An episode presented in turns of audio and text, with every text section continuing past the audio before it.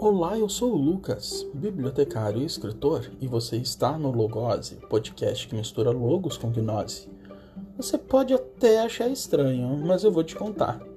Vem comigo nessa viagem, eu sei que você vai gostar.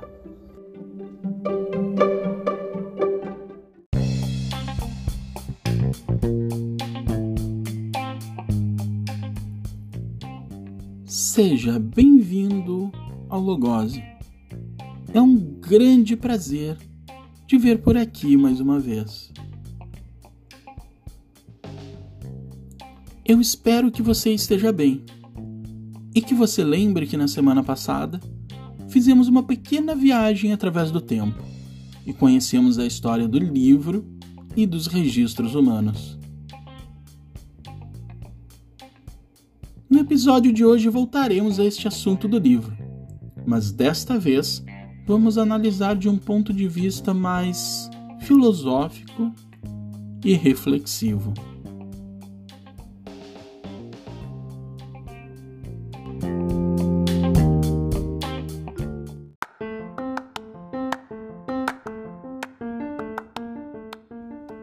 Você lembra qual foi o último livro que você leu? Quem foi o autor ou autora? Romance? Um livro técnico? Algum assunto do seu interesse, talvez? Um estudo para faculdade? Pós-graduação? Não faltam datas para nos lembrar dos livros. Quer ver? Em janeiro temos 7, que é o Dia Nacional do Leitor, e 30, o Dia Nacional das Histórias em Quadrinhos. Em março, no dia 14, é o Dia Nacional da Poesia. Dia 20, o Dia do Contador de História. E 21, o Dia Internacional da Poesia. Em abril, no dia 2, comemoramos o Dia Internacional do Livro Infantil. E no dia 18 é o Dia Nacional do Livro Infantil. Além do dia 23, que é o Dia Internacional do Livro e dos Direitos de Autor. Em outubro temos duas datas: dia 12, que é o Dia Nacional da Leitura, e 29, que é o Dia Nacional do Livro. Espero não ter esquecido de nenhuma data. Apesar de tantas datas, a Agência Brasil Rio de Janeiro noticiou em 11 de setembro de 2020 que o Brasil perdeu 4,6 milhões de leitores em quatro anos. Segundo os dados da pesquisa Retratos da Leitura no Brasil, de 2015 a 2019, o percentual de leitores no Brasil caiu de 56% para 52%. Já os brasileiros com mais de 5 anos que não leram nenhum livro nos últimos 3 meses, nem mesmo uma pequena parte de algum livro qualquer, representa 48% da população, o que equivale a 93 milhões de um total de 193 milhões de brasileiros a partir de 5 anos. A notícia informa ainda que a Bíblia é apontada como o tipo de livro mais lido pelos entrevistados e que a média de leitura do brasileiro é de apenas 5 livros por ano.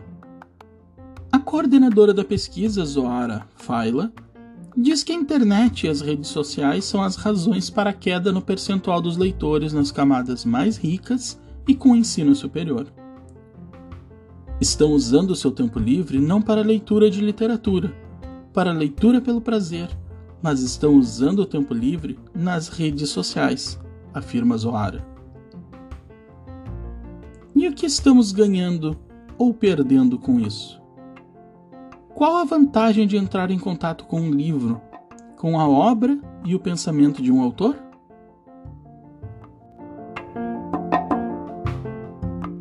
Quando pensamos no livro, poderíamos dividir ele em duas vias: na questão do suporte e na questão do conteúdo.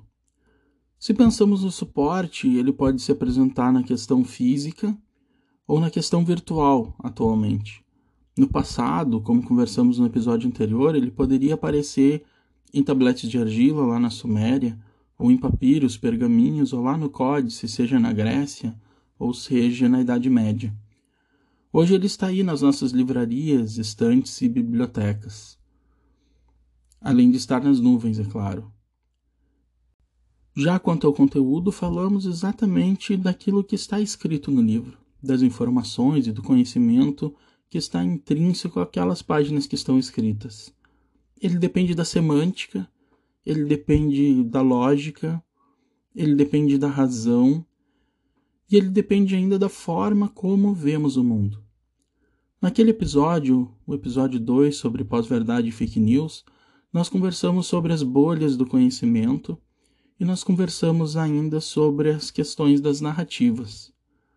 Esse é um ponto importante de ser pensado, porque quando falamos nas narrativas, podemos pensar aqui em como nós estamos criando a nossa bolha do conhecimento, literalmente a nossa, particular, internamente e que se constrói dentro de nós. É como nós estamos enxergando a nossa vida e o mundo à nossa volta.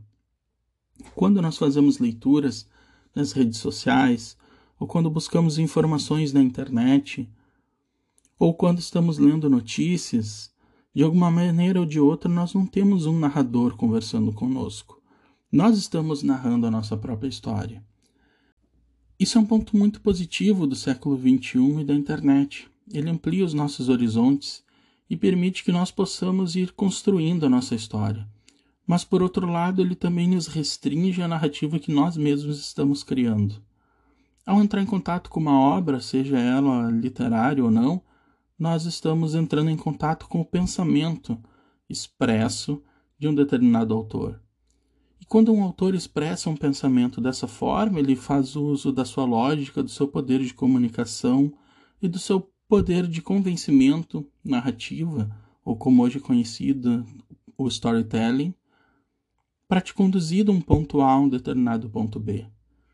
Então nós somos convidados a entrar na sala da mente de pessoas e verificar como as informações se processam dentro de cada indivíduo que escreve um livro. E quando pensamos no conteúdo, nós podemos dividir em obra literária ou obra não literária. Independentemente de qual o tipo de obra nós estamos pensando, Ainda assim, nós estamos dentro da mente do autor. Estamos navegando nesses mares ainda não navegados quando encontramos um bom livro para ler. E isso porque na construção dos personagens, da narrativa ou de tudo que acontece em um livro, o narrador pensou, esquematizou. E para que ele pudesse fazer isso, ele pode até ter buscado um manancial externo para construir a sua própria forma de enxergar o mundo mas ele só pode escrever sobre aquilo que está dentro dele. Mesmo que esteja nos cantos mais escondidos do seu ser, ele só pode narrar, criar e relatar aquilo que tem dentro dele. Então, conhecer um autor é algo mágico quando nós podemos ler algum livro, porque estamos navegando na cabeça de outras pessoas. E de alguma forma ou de outra, isso também é autoconhecimento, porque quando navegamos na cabeça de outras pessoas, nós navegamos também na nossa própria cabeça. E podemos compreender coisas com outros olhares e outras visões que naturalmente talvez nós não conseguíssemos ter. Isso porque na construção de cada personagem, de cada indivíduo, de cada acontecimento dentro de uma determinada história, o autor expõe o seu único e particular ponto de vista. E o ponto de vista que o autor tem na pele, na visão e nos olhos daquele personagem que ele está colocando como narrador, por exemplo, é completamente diferente da nossa visão de mundo. E isso vai ampliando o nosso conteúdo, o nosso conhecimento. Voltando um pouco na questão do suporte da informação, é preciso lembrar que na história do conhecimento humano esteve em vigor durante muito tempo um paradigma custodial, que levava em conta a custódia do documento. Então, principalmente nas bibliotecas, o conhecimento e os livros eles ficavam guardados, eles ficavam arquivados. A importância era deter e reter este, este conhecimento e estes livros. Hoje nós estamos vivendo um paradigma pós-custodial. Eu que trabalho em biblioteca sei que tudo que nós fazemos numa biblioteca é pensado para o usuário. Absolutamente tudo, toda informação, todo livro, toda postagem em redes sociais é feita pensando no usuário daquela informação. Se eu fosse um usuário, de que forma eu gostaria de encontrar essa informação? Como eu pesquisaria para chegar até um determinado livro, até um determinado artigo científico? Claro que existe uma técnica e regras a serem aplicadas na organização de bibliotecas. Mas o que eu quero te dizer com isso é que hoje nós vivemos não só na era da informação, como na era da informação conectada, digitalizada, disponível para todos na internet e com uma ideia literalmente de disponibilização e organização do conhecimento voltada para aquele que busca. Claro que talvez os motores de busca na internet não façam esse filtro tão apurado, mas nós vivemos uma época de ouro nesse sentido. Como eu disse no episódio anterior, eu não acredito naquela frase que diz que dinheiro é poder. Na verdade, o que realmente dá poder é o conhecimento. E aqui eu me refiro não ao poder físico ou ao poder financeiro. Nesse sentido, quem tem dinheiro, obviamente, tem mais poder. Mas eu quero dizer a questão do conhecimento propriamente dito.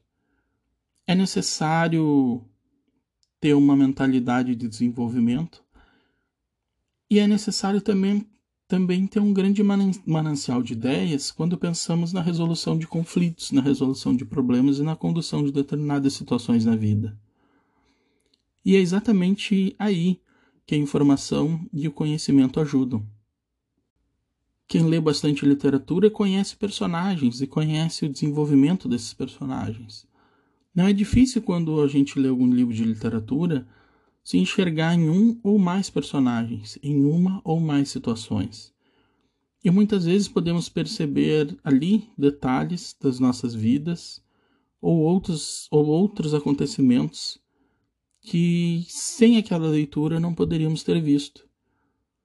Essa grande ampliação de horizonte, ela contribui muito para uma palavra que eu gosto muito e que nós vamos conversar por algumas vezes aqui, que é o autoconhecimento. Claro que se estamos falando de conhecimento e o autoconhecimento vai estar de alguma forma interligado. E o que eu quero dizer com isso é que todos nós somos seres humanos. E quando entramos em contato com obras, sejam elas literárias ou não, e ao conhecer o pensamento desse autor, nós estamos ampliando a nossa gnose, nós estamos ampliando o nosso conhecimento e ampliando as nossas visões de mundo. Só ampliando as nossas visões de mundo é que nós vamos conseguir construir novas ideias. E só construindo novas ideias é que nós vamos conseguir fazer coisas diferentes. Tem um pensamento que é atribuído a Einstein que diz que nós não podemos alcançar resultados diferentes fazendo a mesma coisa todos os dias. Então a ideia aqui é realmente essa de ampliar o nosso conhecimento, ampliar os nossos horizontes, para que seja possível ter insights ou ideias novas que possam literalmente nos movimentar ao redor da vida e em direção a esse tabuleiro de xadrez que se apresentam às circunstâncias das nossas vidas. Conhecer o pensamento de um autor, muitas vezes, é conhecer aquilo que queremos negar, é conhecer aquilo que não queremos enxergar. Fico pensando, por exemplo, no Stephen King, o famoso autor dos livros de terror. Os livros dele são de uma narrativa cheia de detalhes e profundas a respeito da morte, por exemplo, que é um grande tabu na nossa sociedade. Talvez esse tema esteja tão escondido e ao ler Stephen King esse tema possa vir à nossa mente. E dessa forma podemos ter um relacionamento um pouco diferente, ou um olhar um pouco diferente do que tínhamos antes de conhecer esse livro. Ler um livro é como abrir uma porta. A gente não sabe o que, que tem dentro dela, mas se a gente não abrir e não entrar, a gente não vai conseguir conhecer. Os livros são, então, fundamentalmente diferentes de qualquer outra leitura que possamos fazer em redes sociais ou em sites ou navegando pela internet, porque eles têm uma concatenação lógica, eles têm uma organização de ideias que é própria de cada livro. E nesse sentido, um livro de literatura pode trazer um lado mais lúdico, E um livro cheio de informações, um livro mais técnico, ele pode também ser muito útil. Livros de qualquer área podem ser úteis. Claro que talvez algumas áreas do conhecimento tenham leituras bastante pesadas, e se essa área do conhecimento não é exatamente a nossa, não significa que a gente precise ler esses livros, mas a gente pode ter contato com algumas áreas que eu costumo dizer que não fazem mal a ninguém, como por exemplo a filosofia. Claro que há livros de filosofia que são bastante complexos, mas livros mais simples podem ser lidos por qualquer um. E hoje o que não falta são esses livros de filosofia, autoconhecimento, ou até mesmo de religiões diversas, acessíveis a grande público. É preciso conhecer e reconhecer para ampliar esses nossos horizontes. Então eu te convido para que ao finalzinho desse episódio tu já comece a pensar na tua próxima leitura. É importante e talvez não seja necessário exatamente ler. Talvez você possa ouvir. E não só ler e ouvir livros. Acompanhar um podcast ou acompanhar a linha de pensamento de uma determinada pessoa, seja no YouTube, seja em outra plataforma, também é uma forma de seguir uma linha lógica e conhecer uma determinada linha de pensamento. Por isso eu te convido, se aproximando do final desse episódio, a pensar na tua próxima leitura. Seja uma leitura lida propriamente dita em um livro físico, seja uma leitura lida no teu celular, no teu tablet ou no teu e-reader, ou seja ele lido pelo teu cérebro, digamos assim, pode ser um audiolivro. Por que não? De qualquer forma, independentemente de como você acessar esse livro, é preciso ler. Os dias atuais carecem de leitura, assim como os dias atuais às vezes carecem de soluções inovadoras. Então, vamos ampliar o nosso leque de conhecimento e o nosso manancial de ideias. Se tu gosta do que eu falo por aqui, se tu pensa que o que eu digo pode ter algum tipo de valor, eu te convido também a conhecer as minhas ideias através dos meus livros. No momento que eu gravo esse podcast, eu tenho dois livros em andamento sendo escritos e um livro já publicado que é Maia, o Código da Vida. E Maia aqui é a questão da ilusão, que tem origem lá no sânscrito, e não exatamente Maia como um nome, o que remeta à civilização maia, como algumas pessoas pensam. Mais à frente, em algum momento, nós podemos conversar sobre isso em um outro episódio. Eu quero te agradecer pelo tempo que passamos juntos, por você estar aqui mais uma vez. Eu te convido a retornar no próximo episódio, mas antes disso, a ouvir essa narrativa final. Eu costumo, ao início e ao final de cada episódio, trazer uma narrativa. No início, algo que introduza o nosso assunto, e no final, algo que encerre, mas com um pouco de filosofia, não necessariamente de referencial teórico, mas um pouco de filosofia no sentido de pensar. Os textos finais são sempre para te colocar uma pulga atrás da orelha.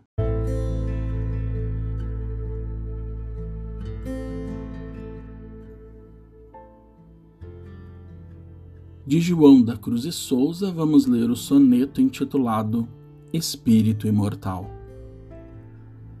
Espírito imortal que me fecundas, com a chama dos viris entusiasmos, que transformas em gládios os sarcasmos para punir as multidões profundas.